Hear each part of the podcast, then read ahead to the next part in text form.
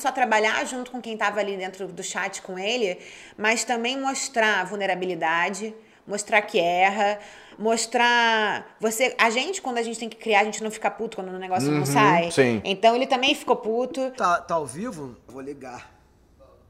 Fala, meu irmão. Deixa eu te falar uma parada. Bom, gente, hoje a gente tá aqui com a Andressa. Andressa Sgar... Sgar... Que nome é esse, né? É italiano, poxa. A Andressa que é... Quem, assim, se você gosta de Marcelo D2 e BK, você gosta. Por causa dessa mulher aqui. Poxa, que isso, imagina. Caraca, que isso? Que conta. responsa. Não, gente, se você gosta do Marcelo Desse BK é porque eles são incríveis. É, Sim, e também por causa disso. E também, assim, é uma vírgula, entendeu? Ah, Sim, eu trabalhei com eles durante sete anos. Meu último trabalho com eles foram os recém-lançamentos.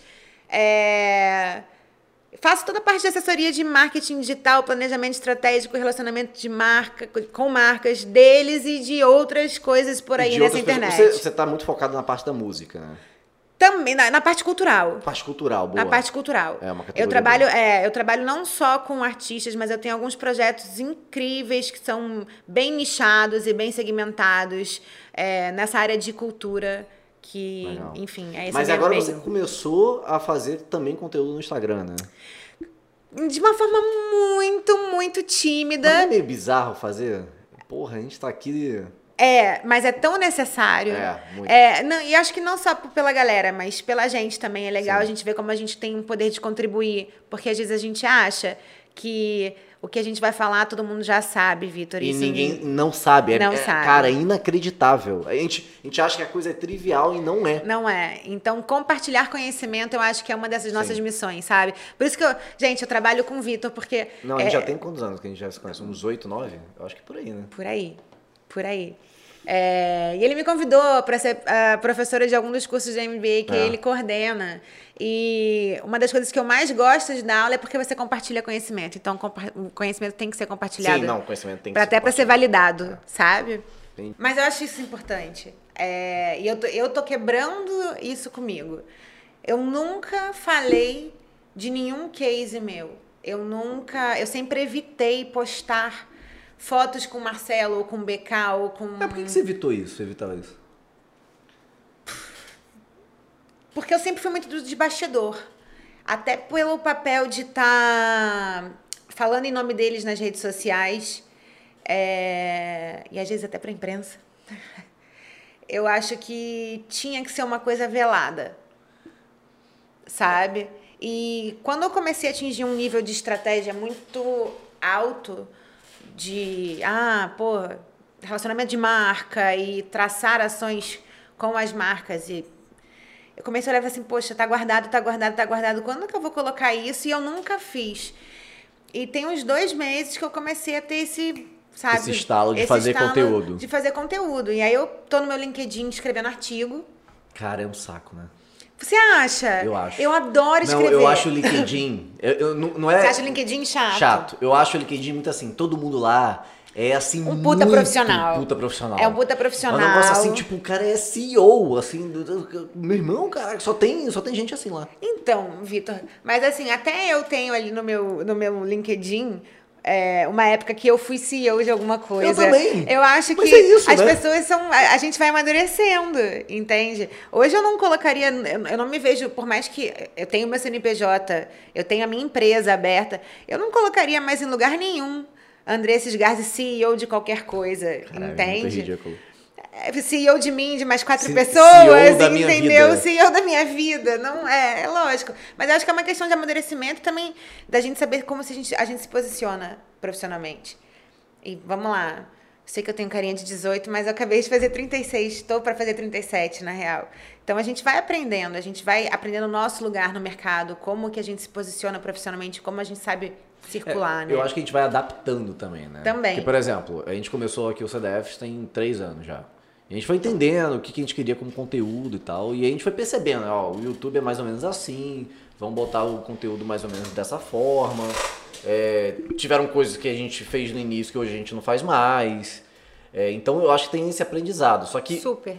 é um super aprendizado. Só que eu olho, assim, eu, o papo né, tá sobre isso. Eu olho o, o Instagram, por exemplo. Então, mas aí você tem que aprender Não a tirar o melhor de cada falar, rede. é. É, Os únicos filtros que eu usei no Instagram na minha vida foram os filtros dos meus artistas e dos meus assessorados, entende? Eu acho que é muito uma questão pessoal. Mas se você consegue adaptar aquilo pra algo que você tenha prazer em falar, e eu comecei a descobrir que eu tenho prazer em falar das coisas que eu fiz. Então, posso te falar que eu- o meu primeiro post eu tive muito medo. Sabe aquele medo do cancelamento, assim, da sua rede de dois mil amigos? Porque eu não tenho um milhão de seguidores, sabe? Mas eu comecei a Então não dá certo, né? é, não Você dá postar e, certo. caraca, ninguém tipo, curtiu, caraca, assim. tô ridícula, É. sabe? Que, que tô falando besteira e não sei que tô falando besteira, o que é pior, né? Quando você fala uma coisa. E eu geralmente falo com muita, sabe? Muita propriedade. Muita propriedade. Eu tô Não, falando, é assim. tô falando merda com propriedade. É isso, é entendeu? merda com Sabe? propriedade, Exatamente. exatamente. Então, assim, é, eu tive muito medo. Só que é, o feedback que eu recebi de gente que eu nunca vi na minha vida, me perguntando quando ia sair o próximo vídeo, me perguntando mais informação sobre o que eu tinha falado naquele um minuto. O cara que fez a entrevista comigo, ele, era- ele é um amigo da, a- do, do Lobato, lá da Argentina. Ele faz shows por lá, enfim. É, me mandou mensagem assim, pô, você aumentou o tráfego do meu canal, do YouTube. Caraca, que maneiro. Porque como eu tô fazendo recortes de um vídeo que tá no YouTube e tô jogando pra lá, Pra lá. Tá, tá aumentando o tráfego pra ele. Então, assim, é, foi muito lógico, Vitor, nas proporções Não, não, não, da Andressa. não, sim, é- entende? Mas É, mas então, essa parte é a parte que, assim, quem produz conteúdo entende o, que a gente tá falando, né? Que assim, óbvio que a gente não vai, meu Deus, agora um bilhão de pessoas entrou no canal do Tô cara. monetizando. Tô monetizando e tô. Pronto. Pronto, fechei tudo, Fechei- parei, agora eu parei, virei isso. Instagrammer. É, Instagrammer. mas é, é na proporção que a gente consegue, né? Sim. Fazer o negócio. Não, até por isso. E aí é uma coisa que eu falo até em um dos conteúdos do vídeo, que é o slow content. Eu já tenho uma agenda bem complexa.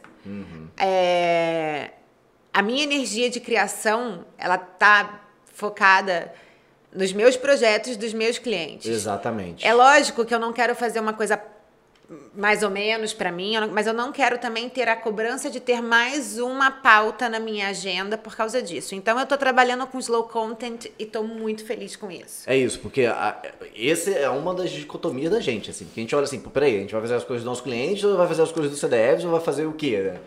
E aí você sempre se coloca assim, tipo. É...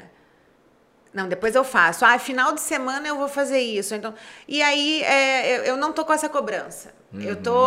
é, p- Por exemplo, eu preciso escrever o artigo do Assim Tocam os Meus Tambores para fechar o case do Assim Tocam os Meus Tambores. Eu tô com uma enxurrada de coisa acontecendo. Sim. Eu vou escrever. Provavelmente nesse final de semana, como eu me falei no final de semana passado. Mas eu, eu vou escrever. Como eu falei há três meses atrás. É, Pronto, vai lá. Mas eu também não tô com essa cobrança maluca, não. Assim, nossa, eu tenho que fazer um post por dia. Jamais. Primeiro, eu tenho que fazer um post quando eu achar que eu tenho conteúdo relevante para dividir. E que esse conteúdo vai ser interessante. Porque, por exemplo, eu te- eu postei três ou quatro vídeos, se eu não me engano, daquele, é, da- de uma entrevista que eu fiz. Um foi muito específico, foi para área de música. Então é óbvio que o engajamento dele foi menor. Mas as pessoas que viram queriam, de Queriam fato, né? aquilo, me mandaram mensagem, consumiram. Eu, eu- recebi coisas assim do, do- do- sem sacanagem. Tem umas coisas muito loucas que a gente Cara, que também. inspiração ver seu É. conteúdo. É, é bizarro Sabe? isso, né?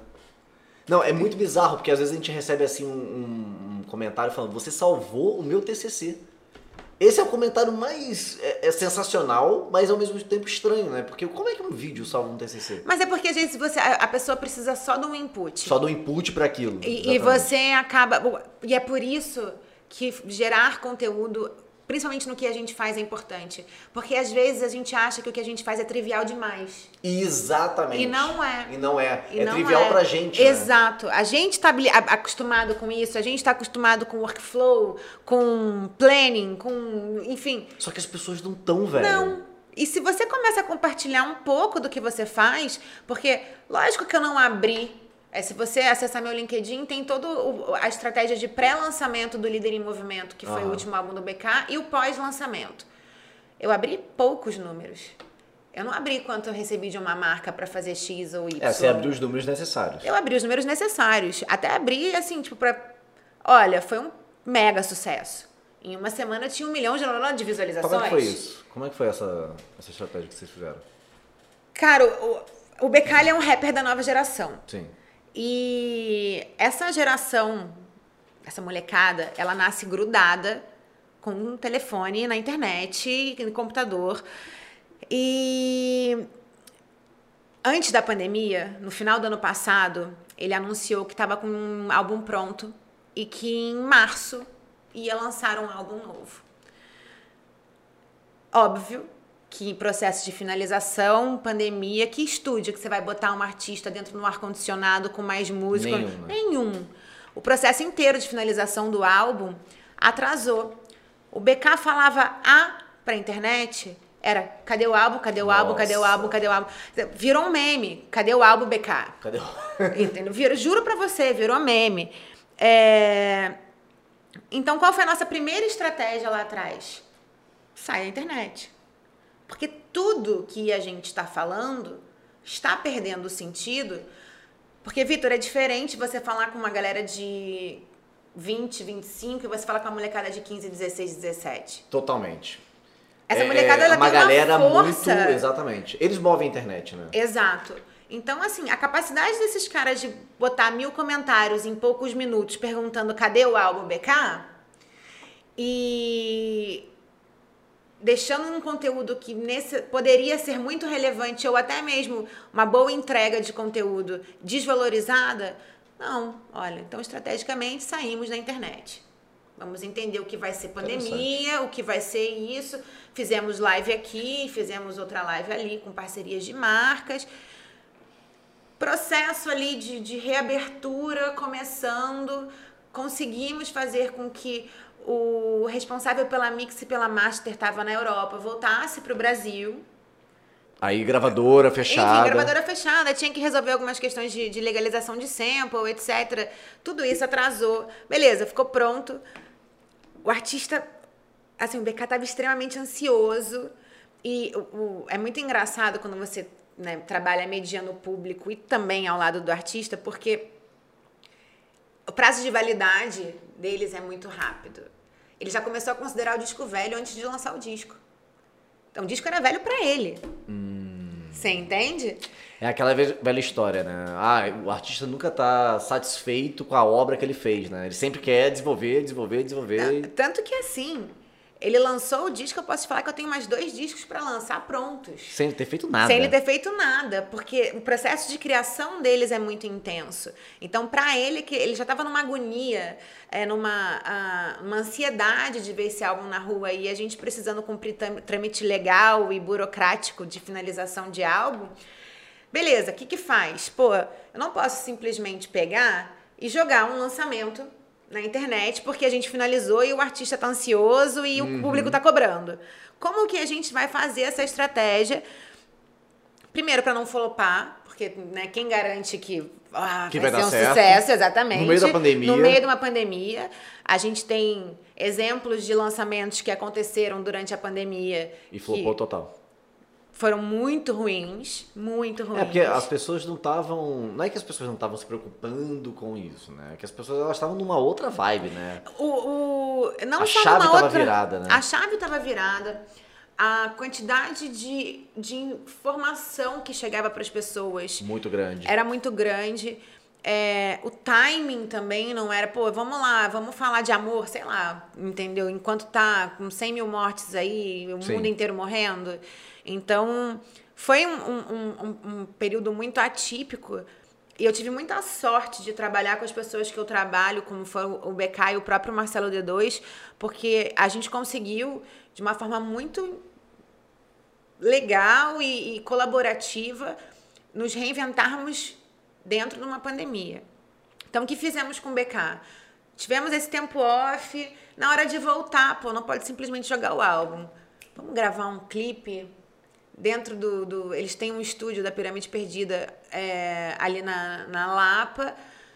Cara, a gente gravou um clipe, mandou pro Cauã editar. É, tinha um single pronto, por essa velocidade dele de criação. De eu já tinha uma música pronta. E essa música brincava, a letra da música brincava era, era muito provocativa para um lançamento do álbum e brincava muito com essa coisa, vocês querem álbum? Então, Brincava com o que os, o é, público o tava tava falando. Vocês falam que eu exagero, eu exagero, mas não minto. Aham. Espera até ouvir o meu disco. E sem falar simplesmente nada, um dia antes de lançar, a gente soltou essa frase. Vocês acham que eu exagero, eu exagero, mas não Maneiro. minto. Soltamos no tweet dele, né? Que falou assim: que, que é isso? O que, que tá acontecendo? Que não sei o que. Blá, blá, blá, blá, blá, blá. No dia seguinte tinha videoclipe single. É, isso foi no dia 1 de setembro. E a gente já sabia que o álbum sairia no dia 7. Então foi tudo assim, muito encaixadinho. Olha, eu tenho sete dias pra reaquecer, fazer o machine learning voltar a trabalhar pra mim. Pra. Não só isso, né? Puxa, que frieza minha falar isso, mas também não chegar, Não, olha, mas é- público, voltei só pra lançar meu álbum. Não, porque no, no, no final, hoje, né, os produtos que a gente tem são muito, são muito assim, né? A gente tem que é, é, fazer com que o machine learning entenda o produto que você está vendendo, entenda é, é, e direcione aquele produto direto para o seu, pro seu público, né? Sim. Então, assim, é, é, e hoje a, a música tá muito assim. A, a música é um produto muito vendável. Então, em sete dias, você tinha sete dias, Eu isso? tinha sete dias. Eu comecei a estratégia de pré-lançamento no 30, é, já sabendo que no 7 o álbum tava na rua. E eu, eu- eu pensei, olha, é o tempo suficiente para fazer o Pra algoritmo apontar. entender é, exatamente, para reesquentar aquilo ali. E esse single e esse videoclipe cumpriram o papel deles, deles assim com excelência, porque quando primeiro que eu já virei trending topics no Twitter há dias antes, é, com álbum e, e não era nem álbum, tá? É álbum dia 7. Cadê o álbum? Então eles brincavam. É, exatamente. É, é, é, e também é uma linguagem muito própria deles, Aham, né? é. É uma tribo, né? É, a hashtag álbum dia 7 bateu top 1 dos, dos assuntos mais comentados do Twitter no dia 5 ou 6. É... Enfim, foi um case muito legal. E aí também, saindo do. Aí você pensa assim, nossa, olha, vou lançar um disco. Ah, tá bom, vou gravar um videoclipe, vou distribuir pros streamings e legal. No dia que for sair, não. Então a gente pensou antes de lançar o produto, no lançamento de um produto prévio, com o videoclipe no ar no dia seguinte. É, vocês Ah, pensaram mais ou menos numa estratégia transmediática. Pra coisa acontecer. Exatamente, exatamente. A hora que saiu o videoclipe, que o nego tava surtando na internet, eu falei assim, tá bom, agora olha aqui, ó, faz o pré-save do álbum. Não, faz o pré-save. Agora você já pode salvar o álbum previamente na sua biblioteca do seu streaming favorito, porque dia 7 tá disponível. Então eu acabei em 32 horas de ação com a possibilidade de ser atropelada por cadê o álbum BK? Que era o que acontecia com tudo. Porque o grande medo de fazer uma estratégia de pré-save. O pré-save, você sabe o que, é? Eu sei. Ele é uma estratégia extremamente importante para qualquer lançamento, porque ele garante que nas primeiras horas. garante que vai ter público. Nas primeiras horas. primeiras horas. E aí você, mais uma vez falando de machine learning, mais uma vez falando de como Sim. a música é um produto digital. Ele, ele já entende, né, que, A relevância do que teu- vai ter relevância aquele produto. Exatamente. Vou fazer uma analogia aqui, aí você me, você me fala Claro. se, se tá correta. O pré-save é como se fosse uma, um pre-order da de Exatamente jogo, isso. de... Exatamente. É, enfim, né? A Blizzard faz isso muito, Pra caramba. muito, muito bem, né? Exatamente. É... Ou seja, é, é você comprar o jogo antes do Antes jogo dele ser sair, lançado. antes dele ser lançado, mas você garante que no dia tal, tal hora ele vai estar ali com Você você. vai ter e você vai ganhar talvez uma coisinha E diferente. você vai ser o primeiro, é lógico, até porque ele é uma ação valiosa. Sim. Né? Você já está vendendo o seu produto antes mesmo de disponibilizar ele Exatamente, no mercado. exatamente. Então, você, se você quer essa ação, você dá algo em troca. Uhum. E a gente fez isso pro. Enfim, então a minha grande preocupação era essa. Eu precisava lançar um pré-save e não queria flopar numa ação de pré-save. Não queria que a minha ação de pré-save fosse inundada. Porra, não quero álbum, não quero pré-salvar o álbum. Então, antes disso, eu dei um videoclipe e uma faixa. Legal. E para quem salvasse, ainda tinha um trecho do documentário do processo criativo do álbum. Exclusivo. Bacana. Então, só para quem fizesse o pré-save, ia ser redirecionado para esse link. Que é uma coisa super de nicho, né? Uma coisa super Exatamente. de... A pessoa quer aquilo ali. O, né? o- pré-save só quem faz é super fã. É, isso, isso, É, é- isso. é a mesma É coisa isso. do game, É. entende? Quem faz o pre-order de um joguinho ou de qualquer outra coisa é super jogo. fã. Mas é uma, uma, uma comunicação maravilhosa de ser feita porque você está entregando algo para quem gosta muito de você e você está mantendo um relacionamento com essa pessoa. Sim. Então, é, olha, beleza, eu quero que você salve porque eu quero estar relevante na hora que o meu, meu disco né, estiver disponível É, no digital. Enfim, então é, é, nós pensamos todo esse processo. Dentro de uma pandemia, nós conseguimos pensar, atuar, entender como fazer e como respeitar também timing de público É, para porque isso. teve isso né? também, né? Eu- Pelo, pelo, assim, pelo menos o que eu acompanhei, eu te acompanhei você fazendo todo esse processo, mas o que eu, o que eu acompanhei fora foi o pessoal fazendo live, fazendo. Inclusive a gente fez live também, e assim, deu certo pra gente aqui, mas eu não sei se pra música a coisa dava- daria certo. Eu fiquei meio na dúvida, assim. Então, Vitor, cara, você sabe, o, o YouTube acabou de fazer semana passada, se eu não me engano, o Brandcast 2020. Aham. Né, é, em que eles fizeram um apanhado do que aconteceu e do que tá para vir dentro da plataforma. O Brasil foi case de sucesso mundial em relação à audiência das lives. Eu acho que a, a música ela cumpriu um papel de entretenimento e companhia muito importante. Então eu não, eu não quero desmerecer o que, que é uma live. Mas se a gente vai entender o que, que isso converteu em consumo de música para o artista, foi ínfimo. É, a Por que, que você acha que foi ínfimo? eu- eu- foi feita uma pesquisa pela Flow para entender o consumo de música durante a pandemia no Brasil, de junho até o final de agosto. E o consumo, as lives representaram 7% do consumo de música de um artista. Caramba. Então, É bem pouco, né? é muito pouco, mas ao mesmo tempo, eu acho que as lives elas foram estratégias inteligentes, dependendo de como elas foram feitas, tá? Para manter o artista presente. Manter vivo na cabeça das pessoas. No imaginário, Imaginário. exatamente. No imaginário do público. Então, assim, olha, eu tô aqui, eu ainda existo, eu tô fazendo alguma coisa, vamos cantar junto. É porque eu lembro que no início, quando começaram as lives, todo mundo pensou assim, meu Deus, é, agora acabou o show. É, imagina. Foi Gente, meio assim. ai, mas vamos lá. É, Nossa, não tem mais CD. É, Não, é, Agora é exatamente, Napster. O, exatamente. entendeu? O que, que o artista vai fazer? A indústria fonográfica, ela, ela tem que se reinventar e ela, Ela vem se, adapta, reinventando né? e se adaptando. Não, na verdade a mídia como um todo, ela sempre se adapta. Exatamente. O rádio se adapta, o- a TV se adaptou, todo mundo se adaptou. Exatamente, exatamente. É, é- é até uma coisa que eu falo muito para os meus clientes, para os meus assessorados e em bate-papo. Você vai parar de trabalhar se o Facebook acabar amanhã ou o Não. Instagram? De forma alguma, porque o, o- o meio que você usa para. Isso é só um aparato. A, a sua arte, porque não pense que a arte é só música, pintura, e etc. Não, o que a é. gente faz Comunicação é arte. Comunicação é arte. Ela vai continuar sendo comunicada. A forma como você vai comunicá-la é que vai ser alterada, porque, enfim, o aparato vai mudar. Sim. Mas a gente vai seguir comunicando, independente do meio utilizado para isso, exatamente, disponível. Mas aí você fez o como? O que, que vocês pensaram? Então, na verdade, assim, então, bem no início da pandemia, o Marcelo recebeu um convite é, de uma dessas plataformas de streaming. Qual? A roxinha? A Roxinha. A Roxinha, Roxinha, tá. que todo mundo joga videogame. Muito bom. que parece com uma o o nome de uma outra plataforma. Isso, super parecido Parece. com o nome de uma outra plataforma, mas Tá, que não é. tá. Ela é roxa. É, E que está super investindo, investindo dentro da vertical de música e de conteúdo Uhum. no Brasil e no mundo. E ele começou a se encantar por aquilo ali. E um belo dia ele me liga, isso foi uma segunda-feira de manhã. Ele tentou me ligar no domingo à noite, mas eu dormi, não atendi. Ele me ligou na segunda-feira de manhã. Cara, eu tive uma ideia. É, eu vou fazer meu disco ao vivo todo na Twitch. Vai ser impossível não falar. ah, meu Deus, eu vou te falar. vou fazer meu disco Mas todo a gente novo. fala, a gente bota um Bota na minha boca o símbolo, É o assim. símbolo, não, que ele pega. Pô, cara, é porque Google, Não, né? CR. Lógico, é, lógico.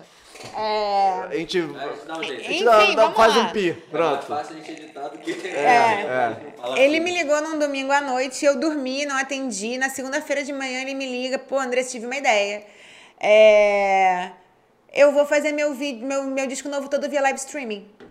Eu vou abrir o processo criativo, o que, que você acha? E Maneiro. Legal pra caralho. Isso foi algo assim, 16 de junho, julho. Quer fazer a co-colaboração, né? A É co-criação. abrir. Ele abriu. E, e- e não só a co-colaboração, não só trabalhar junto com quem estava ali dentro do chat com ele, mas também mostrar vulnerabilidade, mostrar que erra, mostrar. Você, a gente, quando a gente tem que criar, a gente não fica puto quando o negócio não Uhum, sai. sim. Então ele também ficou puto.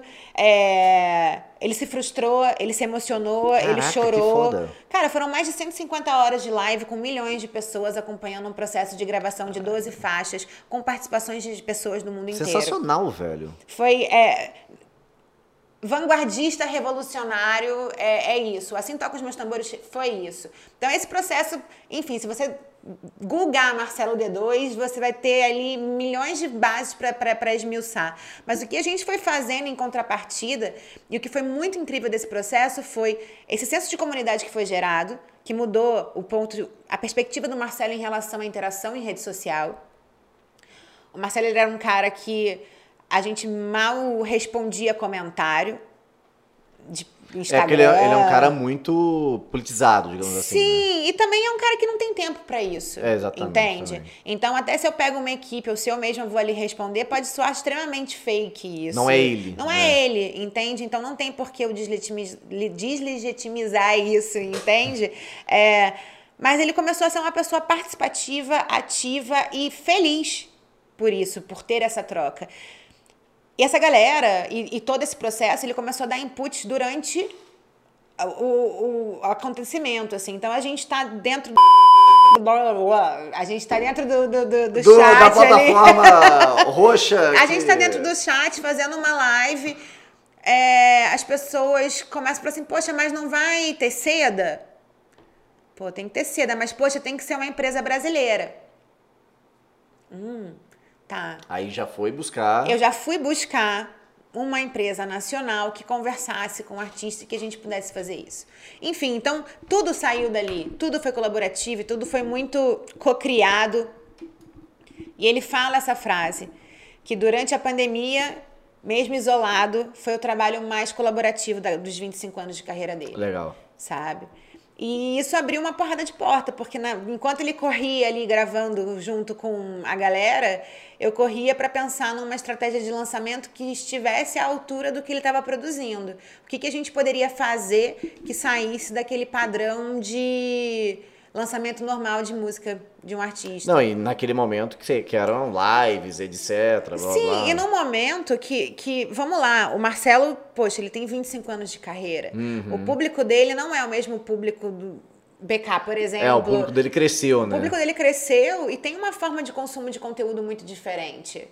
Então, o que impacta realmente no digital do Marcelo, a pré-pandemia, eram os shows. Sim. Então, a partir do momento que você perde essa força de uma presença ao vivo, é, o que, que você vai fazer? Então, lógico, o Marcelo ele é, um, ele é um artista na essência. Ele é carismático, envolvente, apaixonante, enfim. Então, isso ele é muito dessa coisa do artista.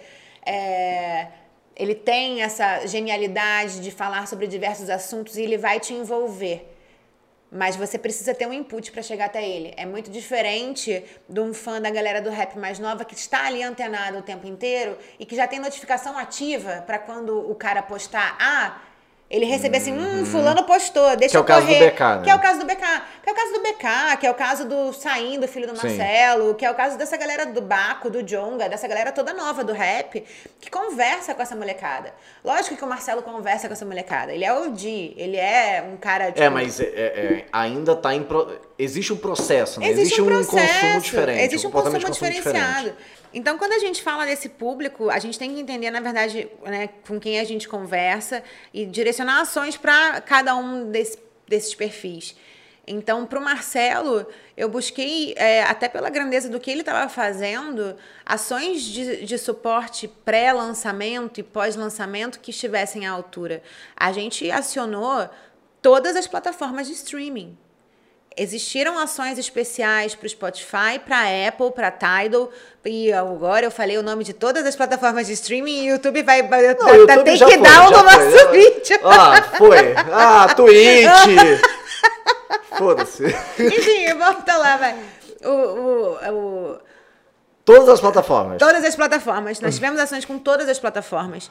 É, Instagram, nós lançamos stickers de Cada uma com, com um estilo com- diferente. Com conteúdo diferente e Legal. com ativações diferentes. Legal. Quer dizer, a música sendo traduzida em ativações diferentes para cada plataforma. Para cada plataforma e, e, e e- e muito além de falar de si mesmo. Então, por exemplo, é, eu tenho uma playlist de 50 músicas que entrou no ar na véspera do lançamento, em uma das plataformas de streaming, que eram só playlists que influenciaram a cria- músicas que influenciaram a criação do álbum. Legal, velho. Porra. Entende? Então, assim. Porque aí, por exemplo, quem ouve ele, que quer saber quais são as influências dele, né? Que quer saber de onde ele tirou aquele processo criativo, vai lá e busca, né, na Busca informação. isso. É, pro próprio YouTube, a gente gerou uma playlist que se chama é, A Procura Vale Mais do que a, a Batida Perfeita, que foi repassar todos os álbuns de, da- da- de estúdio da carreira do Marcelo, mostrando quais eram as influências daquele momento na carreira dele. Com, além de marcas, além de buscar gerar um conteúdo relevante, interessante para o público e relacionamento com streamings e players do mercado, é você pensar a tua estratégia de comunicação ali, envolvendo tudo isso e muito além do seu produto. Né? Como que você desdobra o teu produto Como é você cria um storytelling pro seu produto? né? Exatamente. Exatamente, exatamente. E, e, e, e aí, quando você fala de storytelling, a gente não tem como não pensar nos pontos de dor. Sim. Então, é, quais são os pontos de dor que eu tenho que suprir aqui? Quais são os momentos que aquela pessoa ouve? É, isso, Comportamento. comportamento, e o, o, o que essa pessoa busca, o que vai mais, além do seu produto, né? Então, sim, é, é, é muito isso o que eu gosto de trabalhar, o que me encanta nesse trabalho do marketing e da estratégia é você pensar nisso. Como desdobrar o seu produto em várias nuances, Em várias coisas. em várias em coisas. vários momentos que a pessoa pode estar ali é, sendo impactada. né? vários pontos de co- Como é que contato, muda né? a vida da pessoa também. É né? Isso, isso. Como você influencia, como que você quer que a pessoa tenha acesso ao teu produto daquele momento? Você quer que ela veja? É. Você quer que ela sinta? Você quer, sabe? Uma vez eu vi o Nizam Guanais, eu ainda estava na faculdade, né? Ele, ele falou um negócio, eu estava na faculdade de publicidade, ele falou um negócio foi assim. É, o que eu mais gosto de trabalhar com publicidade e marketing é que quando eu abro minha geladeira, tem um leite ninho que eu é que fiz a campanha. Cara, isso é foda, velho. E, e- e quando eu tava na faculdade eu ficava pensando sobre isso. E aí tem produtos que eu, que eu sei que eu fiz ali, eu estive, participei, você também, né? Sim. E a gente olha assim, caraca, velho, só tá ali porque Sabe a o que, gente que eu fez alguma adoro? coisa. Quando eu tô em casa e eu ouço algum vizinho escutando, Escutando, uma música. é, isso é maneiro, isso é maneiro. Isso é muito legal, Por sabe? exemplo, eu participei do projeto da Toyota, do site da Toyota. Aí eu fico vendo assim, cara, quando alguém compra um carro, foi porque eu participei É, da mas, mas parada. é lógico, é claro que é. É muito É, é maneiro muito isso. maneiro, isso é muito legal, isso é muito Maneiro. bacana. Bom, cara, que papo maneiro, incrível e doido, porque a gente não tinha roteiro, tá, gente? Só pra vocês saberem. É, é verdade. a Andressa veio aqui, o que eu vou falar? Não sei, vambora. Começa a falar, liga a câmera que É, a gente vai falando. câmera. Eu só avisei que tinha que ter muita bateria na câmera, É, porque eu a- falo. é, a bateria da câmera, inclusive, está acabando. Então, gente, esse foi o papo com a Andressa, maravilhosa. Porra, como sempre, Ai, cara. que bom, é- que bom. Eu adoro bater papo contigo. Porra, cara, que, que foda. É, é assim, é maravilhoso estar conversando com pessoas aqui que são tão incríveis. E você aprender, né? Você, a gente pô, pegar das pessoas o que as pessoas têm pra falar. É muito bom. Eu fico muito feliz em contribuir. Muito obrigada pelo convite. Eu achei o máximo estar aqui. Ah, que maravilha. Gente, beijos, abraços. Esse foi mais um CDFs nesse formato novo. E vai estar também esse, esse vídeo. Esse vídeo vai estar, porque a gente também é transmediático, André. Lógico. Esse vídeo vai estar no, no Cast de Ferro, que é o nosso podcast. Ah, que Spotify, legal! Cast de Ferro. O nome é maravilhoso, Eu né? adorei isso. Não, eu adorei que agora eu vou poder, eu vou espalhar pra todo mundo. Gente, agora eu também tô no podcast. Exatamente. Ó, caracas. E esse vídeo vai também pros nossos Instagrams. Fala aí o seu Com Instagram. aí, certeza. Andressa. Andresses Garzi, ele é meu Instagram pessoal, mas no LinkedIn também estamos lá com Andresses Garzi e eu vou postando por lá esse conteúdo todinho, desdobrando. Pronto. É isso, gente. Beijo, abraço. Amo vocês. Vitor já até apareceu aqui. Câmera quatro, então, faz-